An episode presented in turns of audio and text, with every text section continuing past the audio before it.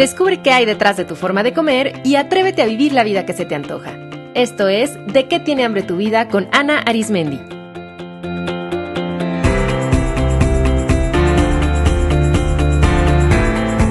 Este es el episodio número 46, Perfección y Alimentación.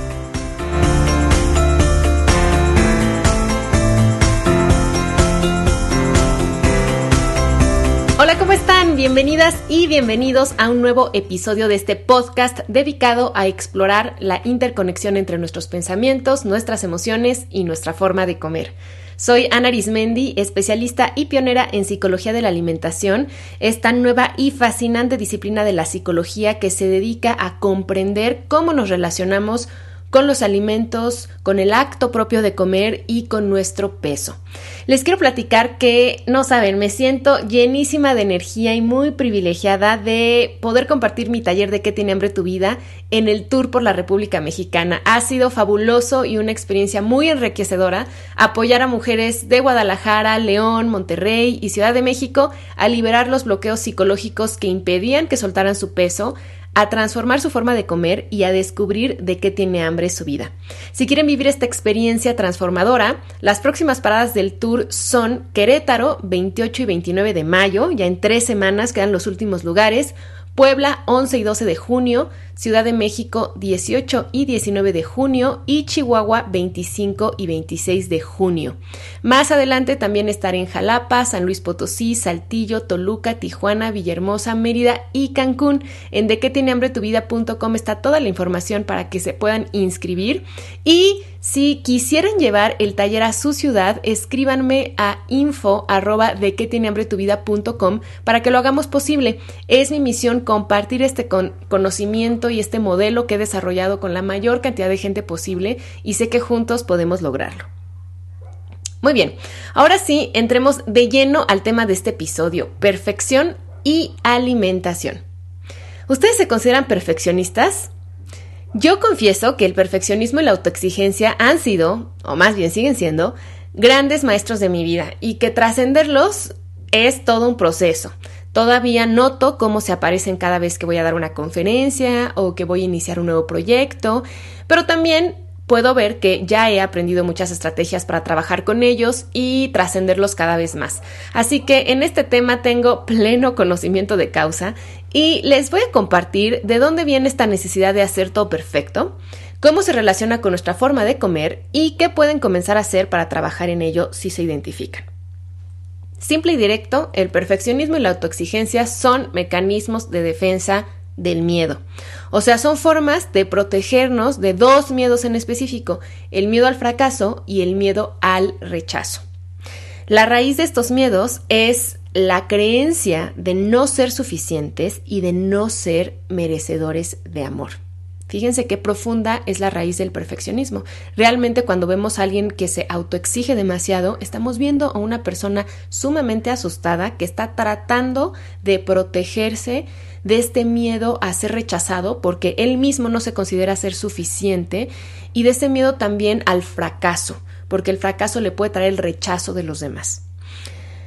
La perfeccionista o el perfeccionista cree que por sí misma, así como es, no es digna de amor y por lo tanto se debe esforzar en demostrar que sí lo es tiene una idea de que el amor, la aceptación, el reconocimiento solo se obtienen si se cumplen ciertas condiciones, o sea, si se es obediente, si se mantiene una apariencia impecable, si se obtienen buenas calificaciones en la escuela, si la casa luce arregladita, si no se cometen errores en el trabajo, y por eso están siempre a la búsqueda de los cuadros de honor, de los trofeos, los dieces, el empleado del mes, el bono, el número uno.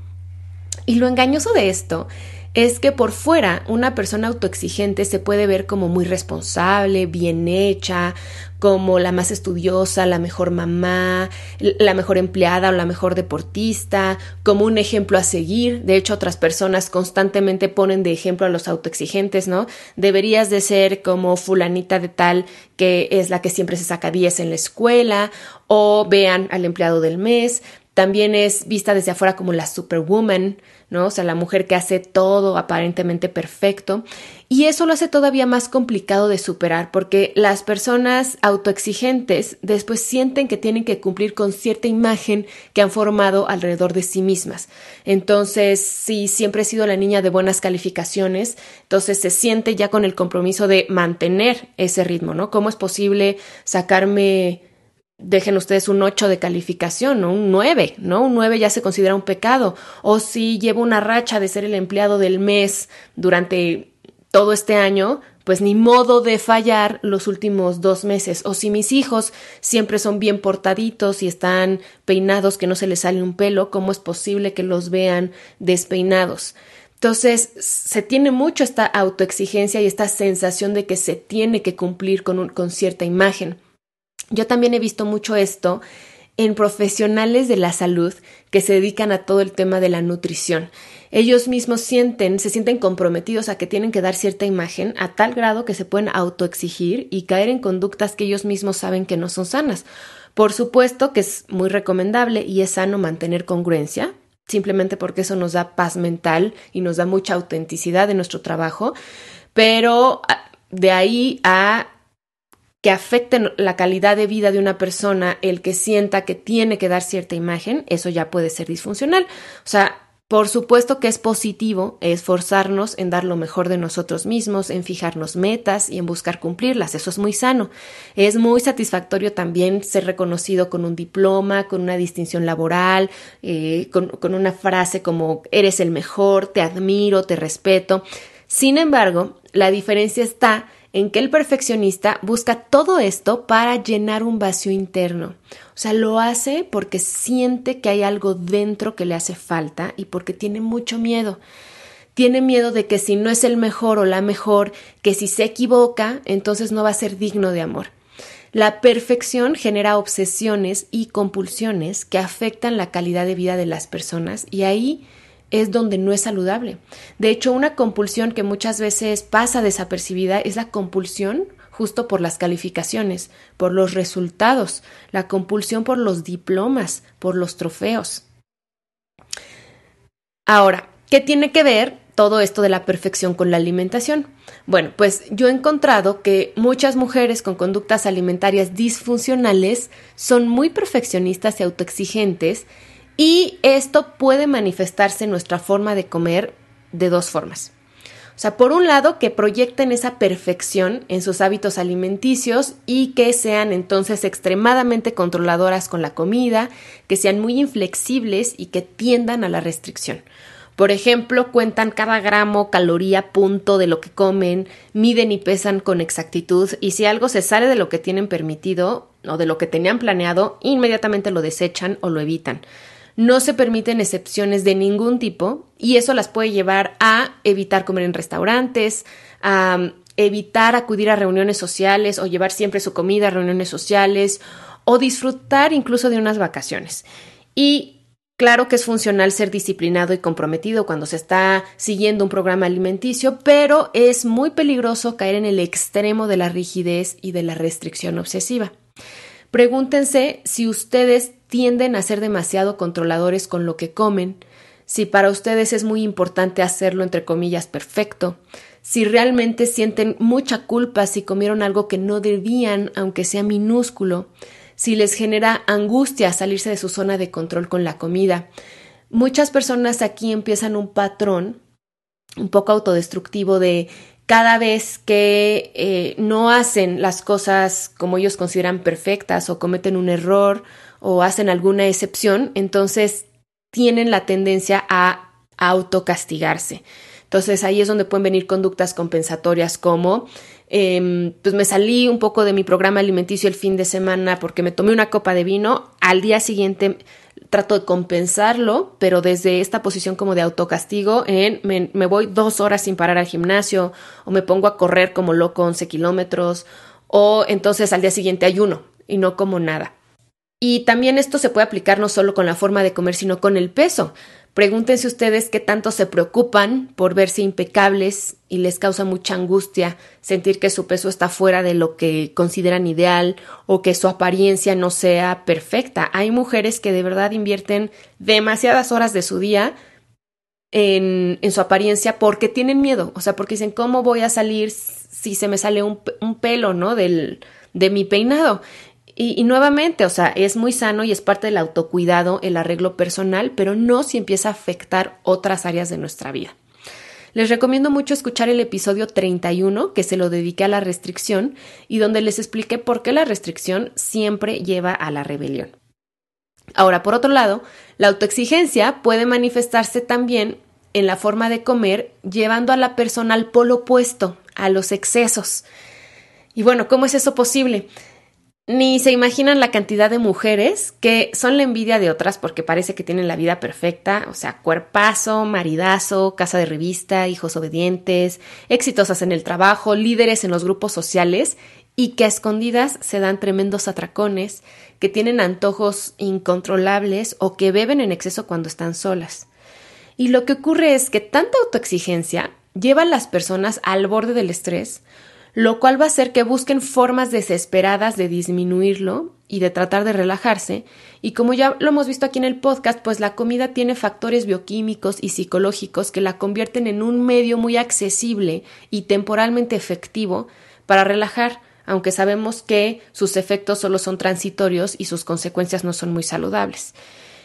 Y también porque para algunas personas la comida se vuelve el único momento en el que se dan permiso de no ser perfectas, de no seguir las reglas, de descansar, o sea, de hacer lo que les dé su regalada gana. O sea, yo eh, tengo pacientes, tengo alumnas que me dicen, ¿sabes qué, Ana? Es desgastante que desde que me despierto estoy pensando en lo que tengo y lo que debo de hacer y en que todo debe salir perfecto y en que tengo que, hay mil cosas de las que yo me encargo y que dependen de mí y entonces al final del día estoy tan cansada que me encierro en el baño y abro una bolsa de chocolates y me los como y es el ya el momento en el que digo, ya me vale, o sea, ya no voy a hacer lo que tengo que hacer, me voy a dar como un pequeño espacio para ser libre. Esto también puede ser el clásico ejemplo de las personas que de lunes a viernes son muy restrictivas y rígidas en su forma de comer, pero entonces los fines de semana se atracan o comen y beben en exceso todo lo que en la semana no se permitieron. Entonces, para los que se consideran perfeccionistas, ¿de qué manera en específico sienten que se manifiesta esa autoexigencia con su forma de comer? Pueden observar si simplemente replican esa perfección en la comida y entonces tienden a la restricción o al contrario, si más bien esa exigencia puede ser el motor que las lleva a los excesos y que muchas veces eso causa mucha frustración y como decepción porque las personas dicen, ¿cómo es posible si me puedo controlar perfecto en muchas cosas? Si puedo hacer a la perfección muchas otras, ¿por qué en la comida no puedo? Y es porque el cuerpo-mente está buscando una forma de balancear o de equilibrar tanto estrés. Entonces, eh, va a tratar de poner en acción algo que ayude a activar el mecanismo de relajación, el estado de relajación del cuerpo y la comida puede funcionar muy bien para eso. Vean si pueden observar claramente la relación entre sus patrones de perfección y su forma de comer. Estoy segura que lo hay. Bueno, vamos a ver ahora entonces qué pueden hacer si se dan cuenta que la obsesión por la perfección les causa sufrimiento no solo con la comida o su peso, sino pues con otras esferas de su vida. Y primero, hay que comprender la gran paradoja de la perfección. O sea, se persigue la perfección porque se cree que cuando se alcance, entonces se va a ser feliz, se va a ser amado, se va a ser reconocido, aceptado. Pero la verdad es que como la perfección no existe, pues todo el tiempo se siente frustración porque no se llega a ese gran ideal. O sea, siempre va a haber algo que mejorar, siempre va a haber algo que se salga de control, algo que no salga como lo esperábamos. Y la verdad es que eso es bueno, porque solo así se aprende y se crece. Entonces, pues no tiene caso perseguir la perfección porque al final no se va a lograr lo que tanto se está buscando. Entonces, lo que le sugiero es cambiar la perfección por la plenitud. La plenitud es un estado de bienestar donde estás haciendo lo mejor dentro de lo posible en diferentes áreas de tu vida, pero siempre manteniendo paz interna, salud física y alegría emocional. En la plenitud no se busca hacer todo perfecto, sino que se busca sentirnos bien en el amplio sentido de la palabra. O sea, tú piensas que tanto em, el querer hacer todas las cosas perfectas te hace sentir bien. Yo te apuesto que no, que al contrario, te hace sentir mucha angustia y mucho cansancio físico y emocional. Entonces, ¿cuál es el caso de hacerlo? Una persona en plenitud da lo mejor de sí siempre, pero sin apegarse a los resultados y sin sacrificar su salud para ello. Los perfeccionistas tienden mucho a sacrificar muchas áreas de su vida y su propia salud con tal de obtener el resultado. Entonces son personas que no comen, no duermen suficiente o comen en exceso eh, cada vez que tienen que entregar un proyecto porque están muy estresadas por hacer el mejor disfraz de Halloween para sus hijos. Entonces una persona plena va a tratar de dar lo mejor y que el disfraz de sus hijos le salga lo mejor posible, pero sin sacrificar su propia salud y sobre todo disfrutando el proceso, porque de hecho el proceso es lo más importante. El perfeccionista sufre el proceso porque está siempre angustiado, porque, como ya decíamos, deja de comer, hasta deja de ir al baño, tiene dolores de cabeza, o sea, tensión muscular, porque está constantemente preocupado por el qué dirán, y la persona plena disfruta cada paso, lo hace con alegría, con entusiasmo, y si llega el resultado, lo super disfruta, pero si no, no importa tanto porque ya venía contento del proceso. Y lo curioso es que yo he observado que mientras menos nos obsesionamos con un resultado, a veces llega mucho más fácil. Entonces, primer consejo es, comprende que es inútil, ¿no? O sea, no sirve el buscar la perfección y mejor cámbialo por buscar la plenitud. El segundo consejo es aprender a manejar el estrés.